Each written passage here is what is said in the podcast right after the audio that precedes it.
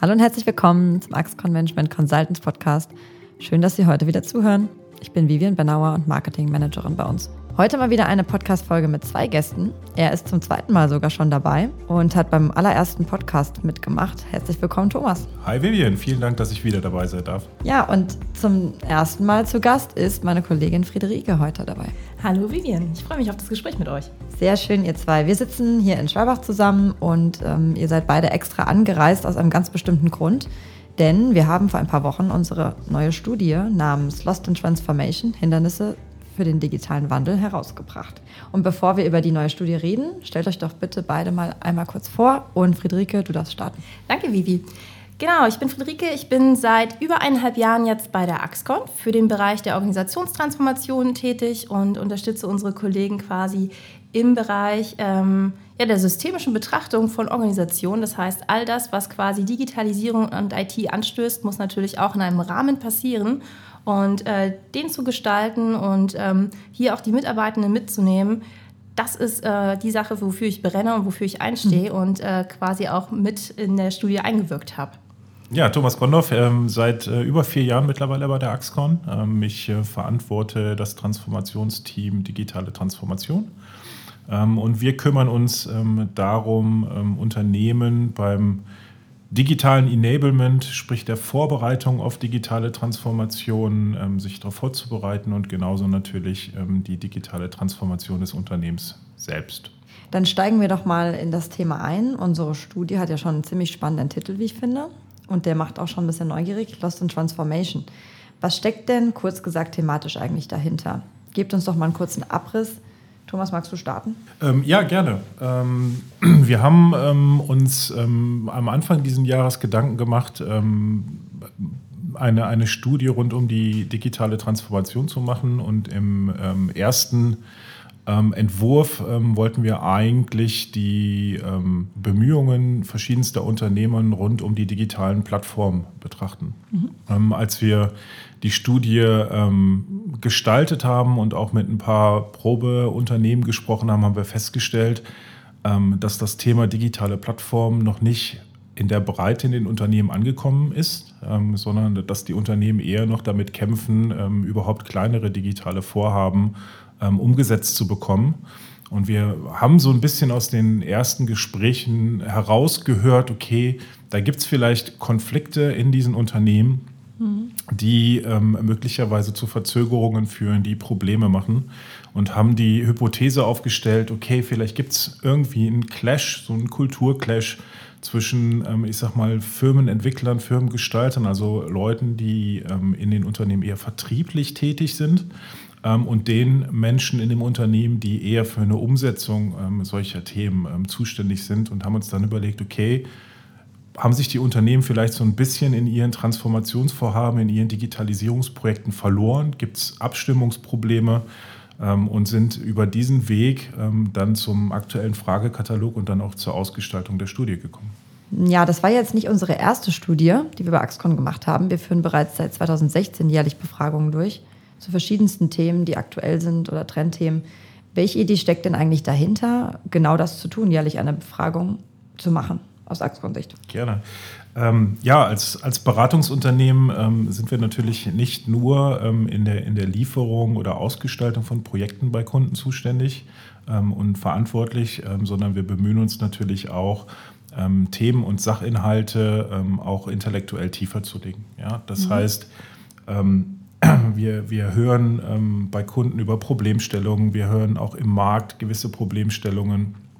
Und als Beratungsunternehmen ist es aus meiner Perspektive auch unsere Aufgabe, ähm, diese Problemstellung näher zu beleuchten, die Ursachen äh, näher zu beleuchten, um dann natürlich passgenaue Lösungen auch wieder entwickeln zu können, ähm, mhm. entsprechend auch die, die internen Mitarbeiter ähm, für diese Themengebiete schulen, weiterentwickeln zu können, um dann natürlich den Kunden zu diesen Problemen auch maßgeschneiderte Lösungen bieten zu können. Ne? Die Studien mhm. helfen uns tatsächlich, die, das Problemfeld gut zu verstehen und vor allen Dingen auch zu verstehen, gibt es Problemfelder, gibt es Herausforderungen auch in verschiedenen Kundengruppen, in verschiedenen Branchen und wie muss eine mögliche Lösung zu diesen Problemfeldern geschnitten sein, dass wir sie auch als Beratungsunternehmen am Markt platzieren können. Es wurden ja ITler und Mitarbeitende aus dem Business Development befragt. Führt doch mal aus, welche Positionen waren dabei, wie viele Leute haben mitgemacht, aus welchen Branchen und wie ist die Befragung denn so grundsätzlich abgelaufen und wie habt ihr die Erkenntnisse daraus gewonnen? Friederike, du darfst gern mal. Sehr gern. Ähm, wir hatten die große Chance, dass wir gemeinsam mit einem Marktforschungsunternehmen äh, die ganze Studie quasi auch in Auftrag geben konnten. Und mhm. äh, dadurch ist es uns gelungen, auch über 200 Leute, insgesamt 212, Leiter der IT und des Business Developments dazu zu gewinnen, ähm, die vornehmlich aus den Branchen kommen, mit denen wir auch sehr engmaschig zusammenarbeiten, nämlich äh, der Industrie, der Energieversorgung als auch der Finanzsektor. Und ähm, das ist natürlich total spannend, weil wir damit einen ganz breiten Korridor aufmachen konnten und nichtsdestotrotz auch insbesondere die Branchen im Fokus haben, mit denen wir auch sehr eng zusammenarbeiten. Was uns, äh, Thomas hat es gerade sehr schön ausgeführt, ähm, uns auch hilft, unseren Beratungsansatz auch nochmal äh, weiterzuentwickeln und auch für uns die Erkenntnisse nutzbar zu machen. Vielleicht noch ganz spannend zu erwähnen ist, dass die Studie von Anfang Juni bis Mitte Juli durchgeführt wurde, 2022. Und äh, wir unsere Interviewpartner quasi telefonisch erreicht haben mit einem strukturierten Fragebogen, sodass wir auch sicherstellen können, dass die Ergebnisse vergleichbar sind und auch wirklich äh, nutzbar sind, um äh, valide Aussagen treffen zu können für die Studie als auch für unsere Beratungsleistung, die sich dann dementsprechend auch weiterentwickeln kann. Ja, dann kommen wir jetzt zum spannenden Teil. Was sind denn eigentlich die Erkenntnisse aus der Studie? Ihr habt sicher einige Key Learnings mitgenommen. Thomas, du darfst gerne mal starten. Gerne. Ich glaube, das äh, prominenteste Key Learning, was wir ähm, ableiten konnten, ist ähm, tatsächlich die Überlastung oder die gefühlte Überlastung der Mitarbeiter selbst. Ähm, wir haben ähm, viele, viele ähm, Punkte, auch ähm, Antworten zu den Fragen bekommen, die darauf hindeuten, dass sich die Mitarbeiter einfach in so einem Hamsterrad gefangen fühlen zwischen schlecht gesetzten Prioritäten, ähm, zwischen schlechter Steuerung ähm, und sich darin einfach äh, zerreiben. Ich hätte es besser gar nicht auf den Punkt bringen können. Aus unserer Perspektive der Organisationstransformation erleben wir das ganz häufig auch in Unternehmen, dass, ähm, Thomas, du hast es gerade sehr schön betont, eine gefühlte Erschöpfung äh, einhergeht äh, oder eine gefühlte Überforderung einhergeht, was häufig äh, daran liegt, dass die Komplexität und die Dynamik, die ähm, im Business einfach vorherrschend sind, gar nicht mehr richtig moderiert werden. Das heißt, ähm, Mitarbeitenden haben vielleicht gar nicht mal die vielen Aufgabenpakete, aber kommen einfach nicht mehr damit klar, ähm, die Aufgaben für sich selber zu strukturieren, zu steuern. Und das äh, führt häufig zu dieser Erschöpfung oder auch dieser Überforderung, äh, die du jetzt gerade nochmal angeführt hast. Korrekt. Ähm, was wir tatsächlich auch im, im Tagesgeschäft sehen und ähm, auch ähm, in, den, in den Antworten der Studien sichtbar ist, ist ähm, das Thema äh, Steuerung der Mitarbeiter, ähm, aber auch ähm, die, sage ich mal, von, von außen durchgeführte Priorisierung von Aufgaben. Ähm, wir, wir, erkennen ähm, sowohl in unserem eigenen Beratungsalltag als auch aus den Antworten und Kundenprojekten, dass nicht die Abstimmung unbedingt zwischen den beiden Einheiten, die wir, die wir befragt haben, ja, um auch auf das Thema der Studie nochmal zurückzukommen, mhm. das Problem ist, sondern dass eher beide Einheiten ähm, ein Stück weit orientierungslos sind. Ja? Das heißt, ähm, Vorgaben zu Priorisierungen, Vorgaben zu Strategien, also Lösungsansätze, die das gesamte Unternehmen betreffen, insbesondere bei Digitalisierungsvorhaben, ähm, sind nicht klar kommuniziert und nicht klar umrissen. Ja? Mhm. Und ähm, die Einheiten sprechen sehr wohl miteinander, sie sprechen auch größtenteils wertschätzend übereinander, sind aber beide in, in ihrer Rolle gefangen und versuchen äh, in, im, im Rahmen der Vorgaben, die sie bekommen, und die sind leider nicht ausreichend, mhm. ähm, das Beste zu tun. Ja? Und äh, wenn natürlich äh, zwei Einheiten im Unternehmen mit ähm, unklaren Voraussetzungen versuchen, das Beste daraus zu machen, agieren sie möglicherweise in verschiedene Richtungen. Ähm, und ähm, dann entstehen genau diese Konflikte, ähm, die am Ende ja auch dazu geführt haben, dass wir genau diese Studie gemacht haben. Mhm. Ich glaube, ein weiteres Problem, was ähm, das Ganze vielleicht auch ergänzt, ist nicht nur die fehlenden Vorgaben, sondern manchmal kommt es auch dazu, äh, dass uns äh, Führungskräfte auch fragen, wir haben doch priorisiert. Und dann gucken wir auf diese Listen der Priorisierung und dann haben wir mindestens zehn Themen, die Top-1-Themen sind. Und ähm, das ist ganz klar keine tatsächliche Priorisierung. Ähm, da muss noch mal mehr ähm, Fokus gelegt werden und äh, ich denke, dass es auch hier gerade für Geschäftsführende und auch Führungskräfte eine maßgebliche äh, Herausforderung ist, sich selbst auch selber zu strukturieren. Und ähm, das zu begleiten, wird, glaube ich, in den nächsten Jahren ein großes Thema sein, ähm, zu moderieren, auch zu schulen und auch zu coachen. Des Weiteren erleben wir auch ganz häufig, dass selbst wenn wir Prioritäten gesetzt sind, wir auch kohärente bzw. konträre Prioritäten haben. Mhm. Das heißt, ähm, die sind tendenziell nicht aufeinander abgestimmt. Der Zieleprozess ist quasi nicht von oben bis unten komplett geradlinig durchdacht, was dazu führt, dass natürlich ähm, jeder einzelne Bereich für sich das Beste gibt, aber das große Ganze einfach nicht mehr stimmig zusammenführt. Ähm, valider Punkt. Ich glaube, ähm, was, was dort auch noch reinspielt, ist äh, tatsächlich nicht nur das, das Setzen von Zielen, sondern auch das ähm, tägliche Steuern der entsprechenden Mannschaften. Ähm, wir haben während der Pandemie erlebt, dass, dass viele, viele Unternehmen, ähm, auch gerade in den, in den befragten äh, Gruppen, ähm, fast komplett aufs Homeoffice umgestellt haben und mhm. Äh, zu großen Teilen nach wie vor in so einer hybriden äh, Arbeitswelt sind, wenn nicht sogar noch überwiegend im Homeoffice. Und das hat viele Führungskräfte vor, die, vor die Problematik gestellt, in 0, nichts führen auf Distanz zu lernen. Ja, während viele ja. Unternehmen früher in Präsenz gemanagt haben, viele Dinge, sage ich mal, an der Kaffeeküche oder auf dem Flur mal kurz abgestimmt haben, ähm, ist man jetzt damit konfrontiert, dass ähm, die, die Gruppe der Mitarbeiter auf einmal verteilt irgendwo sitzt, die nicht im tagtäglichen Zugriff sind ähm, und trotzdem irgendwo geführt werden müssen. Ja? ja. Parallel haben viele Unternehmen damit begonnen, auch, ähm, sage ich mal, agile Strukturen, selbstorganisierende Strukturen einzuführen in dem dem Mitarbeitenden ähm, mehr Verantwortung gegeben wird, mehr, mehr Selbstverantwortung. Und hier treffen jetzt gerade zwei Welten aufeinander, nämlich dass äh, die, die Führung auf Distanz ja, einen etwas anderen Führungsstil, einen disziplinierteren Führungsstil erfordert, ja, weil zufällige Absprachen oder zufällige Begegnungen einfach nicht stattfinden. Mhm. Ja. Ähm, und gleichzeitig auch der Mitarbeitende ähm, so ein bisschen in dem immer enger getakteten ähm, Arbeitsumfeld feststeckt, ja, was geprägt ist von Telefonkonferenzen, Videokonferenzen, ähm, einem sehr stark durchgetakteten Tag, weil einfach diese natürlichen Pausen, mal Räume zu wechseln oder andere Leute zu sehen, einfach nicht mehr da sind. Ja. Das beides führt, glaube ich, auch zu diesen, diesen ähm, Belastungsgefühlen ja, und, und diesen, diesen Ohnmachtsgefühlen, einfach irgendwie permanent den Dingen hinterherzurennen. Ne, also hier ist es aus, aus meiner Sicht ähm, absolut notwendig, auch über das Thema, okay, wie schütze ich denn meinen Mitarbeiter vor sich selbst? Ja? ja. Ähm, und wie führe ich den Mitarbeiter auf Distanz auch so, dass ich nach wie vor eine, ein Teamgefühl habe, ja, dass ich diese zufälligen Dinge auch mal neben einem sachlichen Thema mit einem Mitarbeitenden zu sprechen, dass ich das provoziert kriege, dass ich das, dass ich das künstlich erzeuge. Und dazu gehört ähm, einiges an, an Lernkurve auch für Führungskräfte. Mhm. Thomas, du schneidest hier einen ganz wesentlichen Punkt an und das ist ähm, nicht nur ein, eine Art, wie wir zukünftig führen, sondern auch ein neues Rollenverständnis von Führung. Was wir ganz häufig erleben, ist, dass wir in Organisationen Führungskräfte haben, die Fachexperten sind und auf diesen Gründen quasi Führungskräfte geworden sind. Ähm, das mag in der Vergangenheit gut funktioniert haben, weil wir da sehr viel über Fachlichkeit geführt haben.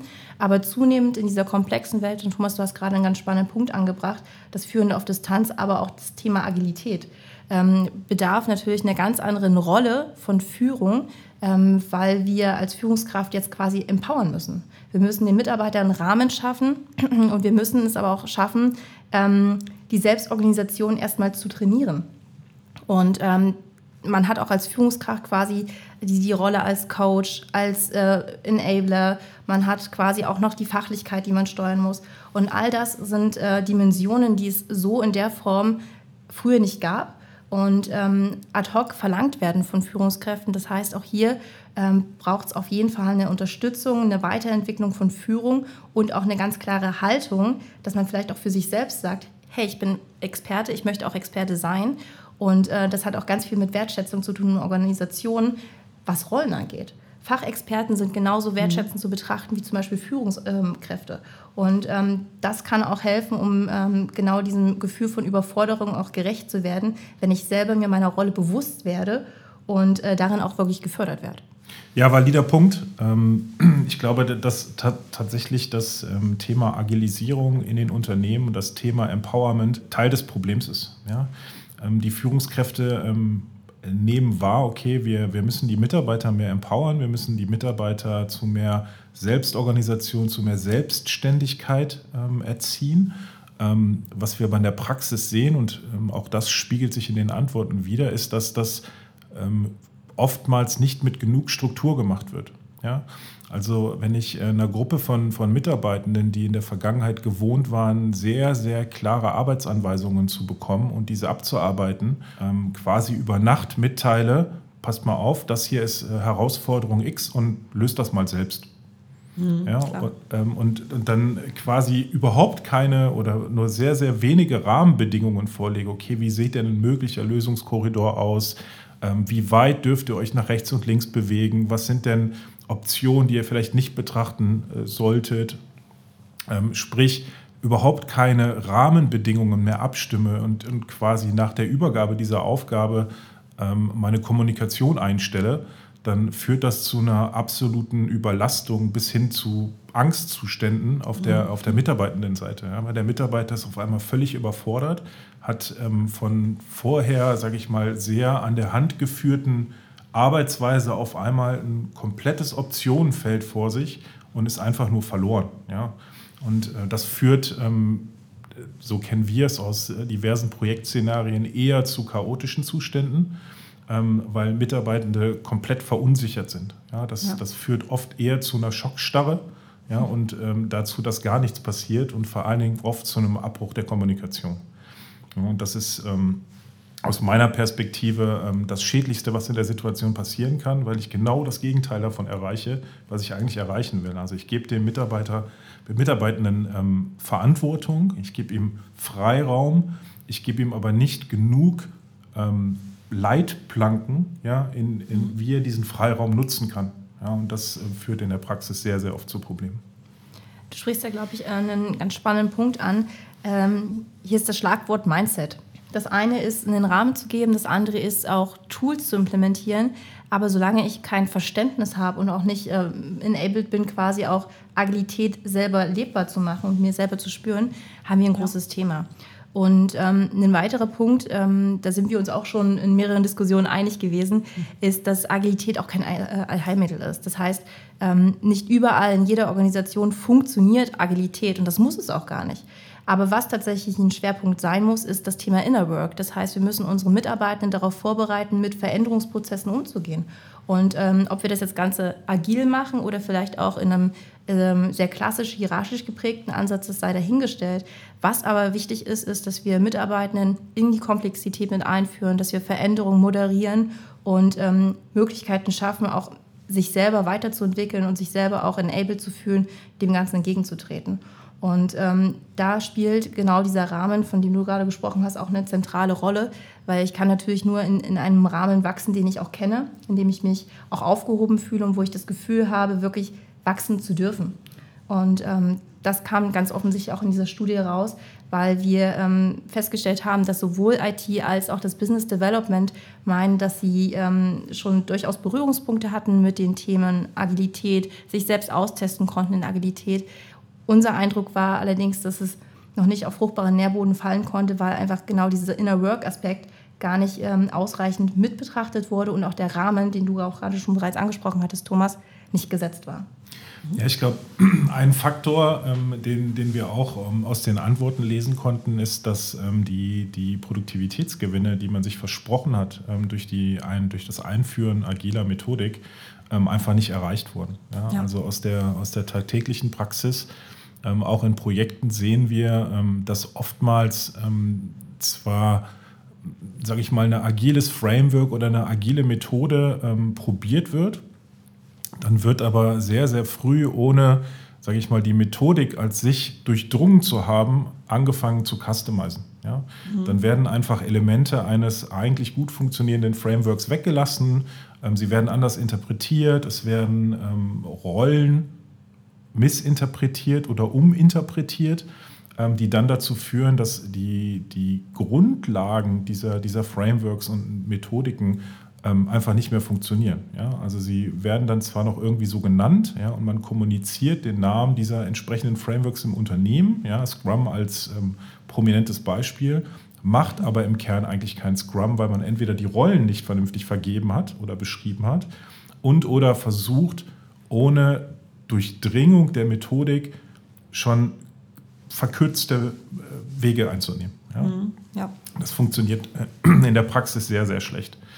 Ähm, was, wir, was wir auch sehen, ist, ähm, dass zu, einer, zu einem wirklichen Effizienzgewinn ähm, durch agile Methodik das nicht nur in einer kleinen Blase im Unternehmen eingesetzt werden kann, ja, sondern dass sich das Gesamtunternehmen in, in seiner Führungskultur, in seinen Erwartungshaltungen gegenüber den Mitarbeitenden verändern muss, damit dieser Skaleneffekt tatsächlich passiert.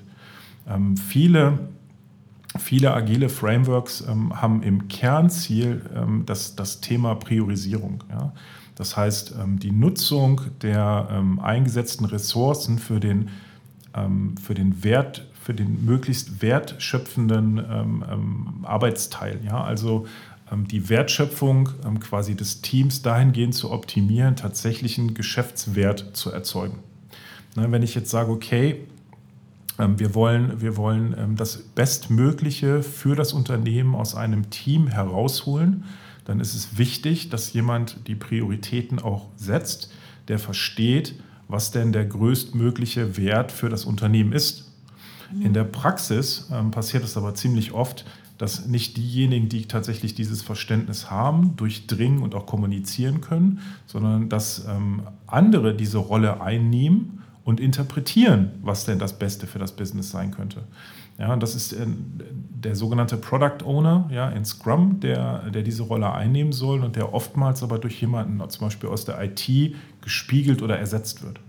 Ja, das führt natürlich fast zwangsläufig zu Missinterpretationssituationen ja, und tatsächlich dann genau zu den Konflikten, die wir dann auch in der Studie beleuchtet haben.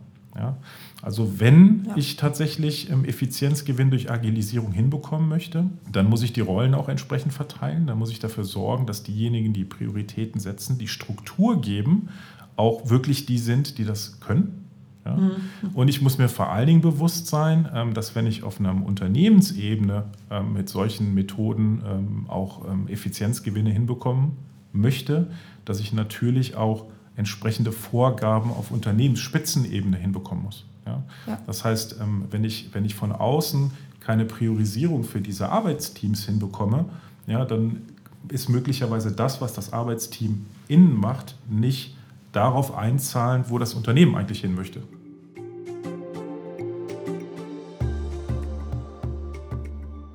Ja, danke euch auf jeden Fall für die vielen einzelnen Erkenntnisse. Jetzt würde ich es gut finden, wenn wir noch einmal kurz auf unsere Ursprungsthese der Studie zurückkommen. Die Frage lautet ja Lost in Transformation. Und Friederike, vielleicht kannst du noch mal zusammenfassen, wie beantwortet ihr diese Frage denn jetzt nach der ganzen, nach den gewonnenen Erkenntnissen? Entscheidend für die Antwort ist, denke ich, der Nebensatz. Thomas hat, als er vorhin äh, darüber gesprochen hat, ähm, worauf die Studie abzielt, unter anderem die These aufgestellt, dass es eventuell einen Konflikt geben könnte zwischen IT und Business Development. Und hier können wir ganz klar festhalten, dass dieses Thema nicht das größte Hemmnis ist, um wirklich lost in transformation zu sein, sondern tatsächlich, dass wir festgestellt haben, dass das ganze Thema ein Organisationsthema ist. Das heißt, mhm. wir müssen eine klare Strategie ähm, erkennbar haben, klare Rahmenbedingungen schaffen und die Mitarbeitenden in dem Maß mitnehmen, mit Komplexität, Dynamik umgehen zu können. Das heißt, äh, das Thema Inner Work zu stärken, äh, das Thema Agilität auch äh, nicht nur in Frameworks abzubilden, sondern tatsächlich auch in klare Strukturen zu gießen und auch in ein Mindset zu verankern. Und äh, wenn all diese Gegebenheiten gesetzt sind, ist, denke ich, kein Unternehmen lost in transformation. Nichtsdestotrotz ist für uns ganz klar, wir haben als ähm, Gesellschaft und in vielen, vielen Organisationen noch einiges an äh, Lernchancen und auch ähm, Lernentwicklungsfelder, äh, wo wir genau diese Kompetenzen aufbauen dürfen und sollten, ähm, denn die Dynamik und die Komplexität, die wird nicht weniger, sondern wir müssen sie noch besser beherrschbar machen.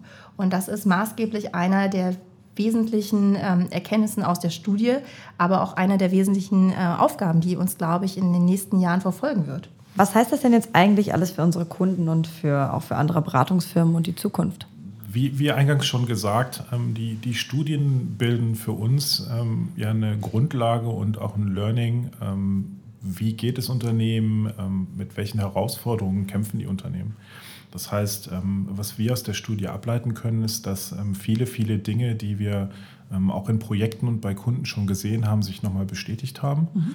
Ähm, und wir so auch nochmal eine gute Bestätigung vom Markt, auch von den Kunden darüber bekommen haben, wie wir zum Beispiel unser Leistungsportfolio bereits geschnitten haben. Ja, die, das digitale Transformationsteam äh, kümmert sich mit, mit ihren Offerings im Moment sehr stark um dieses Thema Strukturierung, ähm, Aufbau einer Strategie und auch der entsprechenden Strukturierung von Maßnahmen, ähm, um Digitalisierungsprojekte und auch digitale Transformation von Unternehmen durchzuführen. Das heißt, mhm. genau diesen Rahmen zu skizzieren, abzustimmen, zu gestalten und diese Struktur vorzugeben, die, die so vielen Mitarbeitern in den befragten Unternehmen fehlt. Vielleicht ergänzend dazu noch, ähm, ein ganz wesentlicher Aspekt ist nicht nur, was wir tun, sondern wie wir es tun. Und äh, das ist das Spannende, denke ich, auch gerade insbesondere bei uns bei Axcon, dass wir diesen crossfunktionalen Ansatz nicht nur in unserem Portfolio drin haben, sondern tatsächlich auch lebbar machen. Das heißt, wenn wir die ähm, Unternehmen unterstützen, genau solche Transformationsprozesse verdaubar für die Organisation zu machen, betrachten wir wirklich sämtliche Perspektiven und probieren das System auch wirklich äh, unter diesem Ansatz auch ähm, zu moderieren. Des Weiteren denke ich, ist es total wichtig, dass man als Beratung ähm, weg davon geht, tatsächlich ein, eine Idee in der Organisation zu platzieren und dann rauszugehen, sondern ähm, bei uns ist es ganz, ganz wichtig, dass wir gemeinsam mit dem Kunden agieren und bearbeiten. Das bedeutet, dass wir unser Leistungsportfolio auch viel besser anpassen können. In dem Moment, wo wir mit dem Kunden partizipativ zusammenarbeiten, verstehen wir viel besser, was er braucht. Wir verstehen den Markt besser und können uns auch weiterentwickeln in dem, was wir quasi auch als Beratung anbieten wollen. Aber ganz, äh, ganz wichtig dabei ist auch, dass wir ähm, für uns lernen, mit dem Kunden lernen und vor allem aber auch Transformation von innen heraus auch spürbar machen. Nicht quasi nur am Rand der Coach sind, sondern tatsächlich auch mittendrin im Geschehen sind. Das ist für uns ganz wichtig und ich denke auch, dass es zukünftig für Transformationsprozesse immer wichtiger ist, wirklich aktiv dabei zu sein. Mhm. Ähm, Vivian, du hattest äh, zum Beispiel auch gefragt, was heißt das denn für andere Beratungen? Ja, ähm, ich genau. glaube, ähm, dass, dass auch die Beratungsunternehmen wie auch Axcon selbst ähm, ähnliche Herausforderungen hat. Ja? Mhm. Das heißt, ähm, auch wir ähm, merken, dass sich äh, das Arbeitsumfeld in der Beratung verändert hat, ähm, dass wir zunehmend mehr hybrid arbeiten, dass auch wir unser Führungsverhalten ändern mussten. Das heißt, viele der Dinge, die wir auch den, den Kunden näher bringen, die wir in unseren Lösungen auch tatsächlich verarbeitet haben, mussten wir auch intern anwenden, lernen, ausprobieren und hier verfeinern. Ja, das heißt, auch andere Beratungen, ähm, auch gerade die großen Beratungen, wenn man sich ähm, Studien anderer Beratungsunternehmen anschaut, ähm, beschäftigen sich mit äh, ähnlichen Problemfeldern, kommen auch überwiegend zu, zu gleichen Schlüssen. Mhm. Ja? Das heißt, wir sind nicht irgendwie isoliert ähm, ähm, auf dieses Thema gekommen oder ähm, betrachten dieses Thema isoliert, sondern es scheint eine, ein allgemeiner Trend ähm, zu sein, ähm, wie sich Unternehmen verändern, welchen Herausforderungen die Unternehmen auch im Moment gegenüberstehen. Thomas, du bringst mich zum Schmunzeln. Ähm, wir haben gerade genau in der Küche genau über dieses Thema gesprochen und ich glaube, das Thema hinter dem Thema ist, dass wir nur so gut beraten können, wenn wir quasi auch den Schmerzpunkt kennen wenn wir selber durch diese Lernschleifen gegangen ja. sind, ist es, glaube ich, die beste Beratung, die man geben kann. Und äh, damit auch offen umzugehen, wird, glaube ich, auch einer der wesentlichen Hebel sein für Beratungen, ähm, nicht immer die beste Lösung zu haben, sondern tatsächlich auch zu wissen, wovon man spricht. Und dadurch die beste Lösung zu entwickeln. Äh, von daher vielen Dank für diesen kleinen Schmunzler am Ende. Sehr schön. Ja, ihr beiden, dann sind wir auch schon am Ende unseres Podcasts. Ich denke, ihr habt hier ganz spannende Einblicke in unsere Studie gegeben und die Erkenntnisse und Ursachen daraus. Ähm, ich danke euch für eure Zeit und das angenehme Gespräch. Vielen Dank, Vivian. Danke, Vivi. Ja, und dann Sie da draußen. Ich freue mich, wenn Sie auch beim nächsten Mal wieder dabei sind, wenn es wieder heißt Axcon im Podcast. Tschüss und bis zum nächsten Mal. Ciao. Ciao, Vivi.